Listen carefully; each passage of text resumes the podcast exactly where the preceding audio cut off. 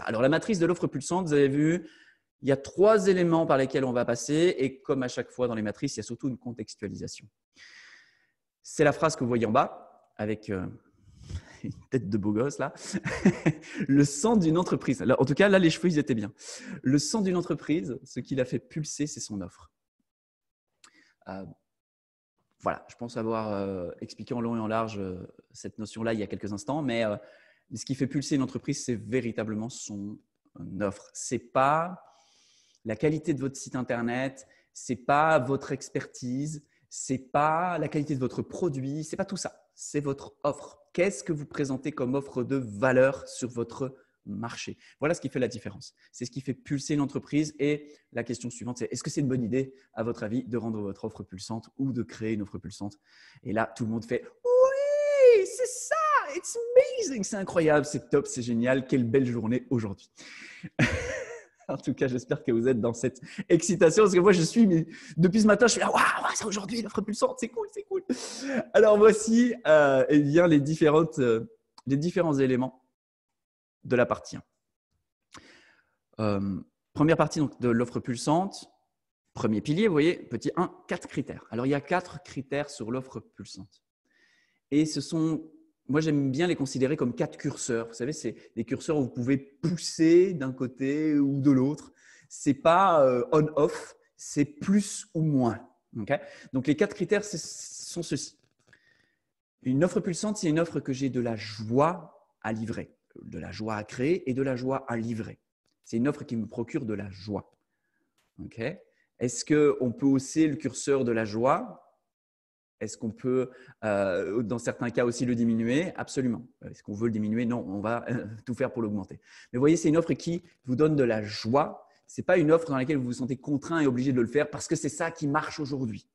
ça, ce n'est pas une offre pulsante. Ça, c'est quelque chose qui ne marchera pas pour nous parce que nous, on est des vivants et qu'on n'est pas des calculateurs, on n'est pas des manipulateurs, on n'est pas des gens qui veulent prendre le pouvoir et l'énergie des autres. Par conséquent, utiliser sa tête juste ça ne va pas fonctionner. On a besoin de mettre notre cœur, on a besoin de mettre notre trip, on a besoin de mettre notre être dans ce qu'on fait. Donc, par conséquent, il nous faut de la joie.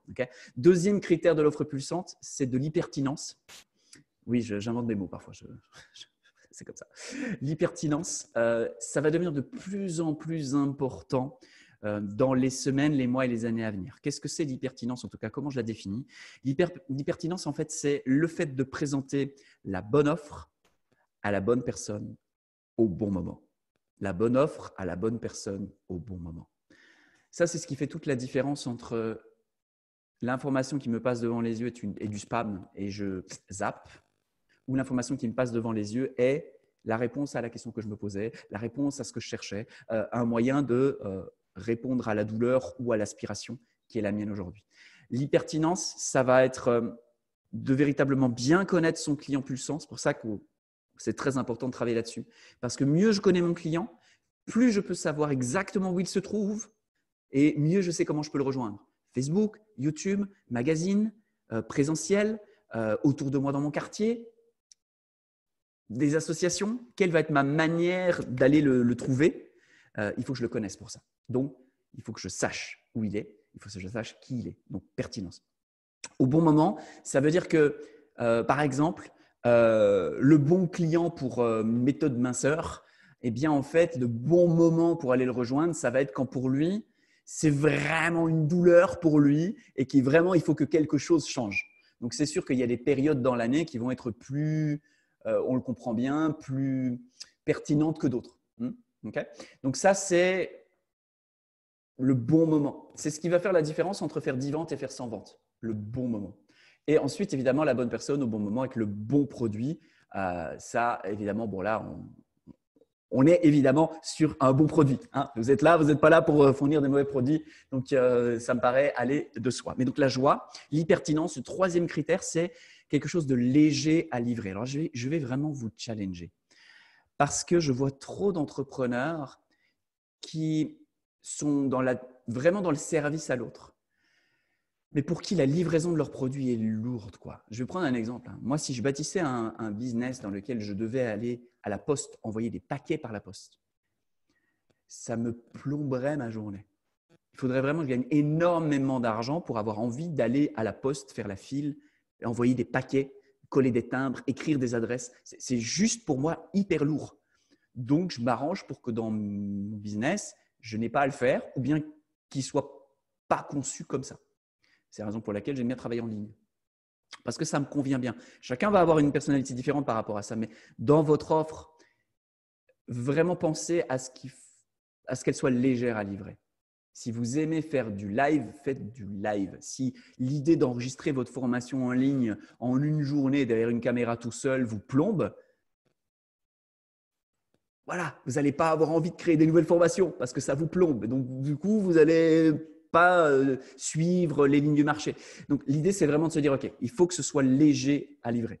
Il faut que les tâches qui m'amènent à livrer, à livrer mon produit soient quelque chose qui soit zen pour moi. Je prends un autre exemple, les gens qui sont allergiques à la compta, par exemple.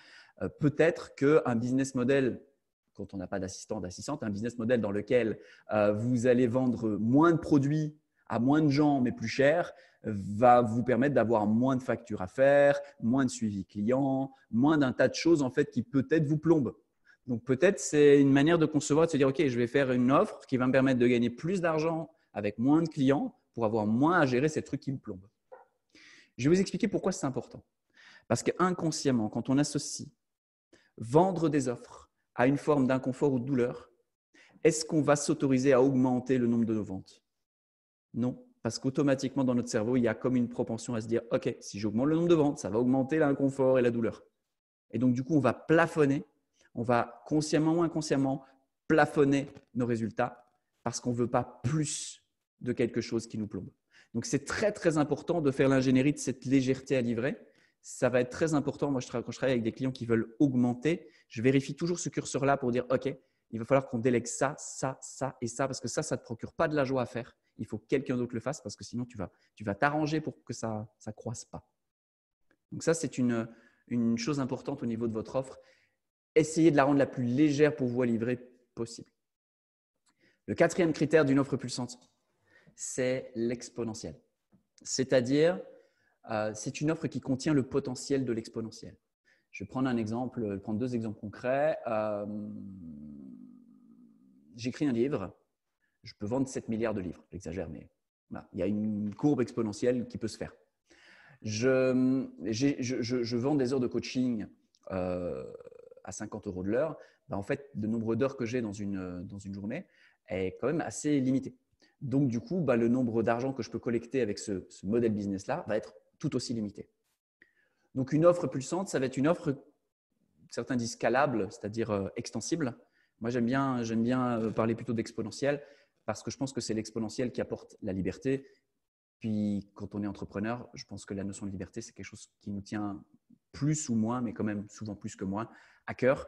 Donc moi, c'est ce que je vous souhaite de tout cœur, en tout cas, que vous ayez le plus haut niveau de liberté possible pour faire des choix qui vous réjouissent, et encore, et encore, et encore. Donc je récapitule les quatre critères. Quatre critères, encore une fois, ce n'est pas une case à cocher, euh, oui, non, c'est des curseurs.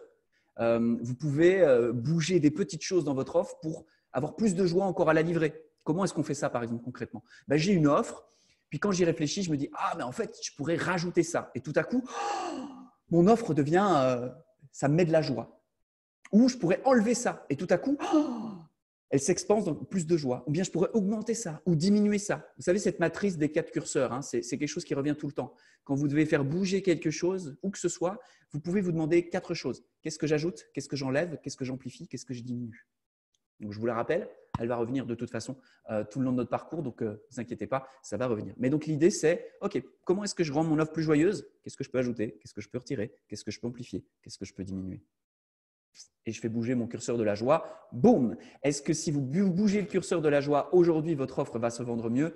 Absolument. Pourquoi? Parce qu'en face de vous, le client va sentir que vous êtes en amour avec votre offre, puis ça va lui donner une valeur, une valeur supplémentaire en fait, il va vouloir faire affaire avec vous parce que entre un restaurateur qui est passionné, parce que quand il pose son plat sur votre, sur votre table, il est, il est heureux, et un mec qui vous jette son assiette avec le teint grisâtre, même si c'est la même qualité de nourriture dans l'assiette, il y en a un chez qui vous allez retourner et l'autre pas. Donc, ce sont des petits éléments comme ça qui, euh, qui peuvent vraiment avoir un gros effet de levier.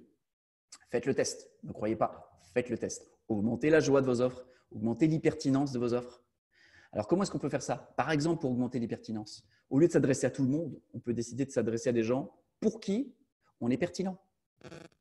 Je prends toujours cet exemple-là, mais si par exemple j'ai fait 20 ans dans l'éducation nationale, peut-être que si je m'adresse aux professeurs, j'aurai plus de pertinence pour ces gens-là que si je m'adresse à des sportifs de haut niveau.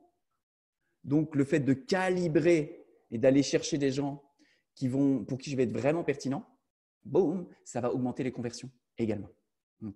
Troisième chose pour faire pulser votre offre, elle soit légère à livrer. Là aussi, demandez-vous aujourd'hui, tiens, pour la livraison de mon offre, là, qu'est-ce qui m'agace un peu, qu'est-ce qui est lourd, qu'est-ce qui est inconfortable? Voyez si vous pouvez amenuiser cela, euh, enlever des éléments qui ne sont peut-être pas absolument nécessaires, déléguer une partie, rendez votre offre plus légère. Dès aujourd'hui, elle sera, euh, vous aurez plus envie de la vendre et vous aurez comme par hasard des meilleures idées de vente pour votre offre. Comme par hasard. Euh, quatrième critère, pour terminer ce récapitulatif, l'exponentiel, c'est voyez si votre offre elle a des limites et si oui, peut-être offrez-vous une offre qui n'a pas de limite. Une offre qu'en fait, si demain, un million de personnes veulent l'acheter, hey, bien sûr, ça va demander peut-être de faire des choses, mais c'est possible. Euh, par exemple, un produit, ben, un produit physique, ben, à un moment donné, s'il y a un million de personnes qui veulent l'acheter, ben, ce n'est pas beaucoup plus compliqué que de monter une usine quelque part et de dire aux gens, on va vous livrer dans autant de mois, puis de faire les trucs, puis de les envoyer aux gens. Puis voilà, c'est aussi bête que ça. Et évidemment, quand on utilise l'Internet ou quand on fait euh, du travail de, formation en ligne, comme ça, ou de livres, voilà, là, évidemment, là, c'est duplicable à l'infini avec finalement assez peu de coûts euh, et assez peu de lourdeur.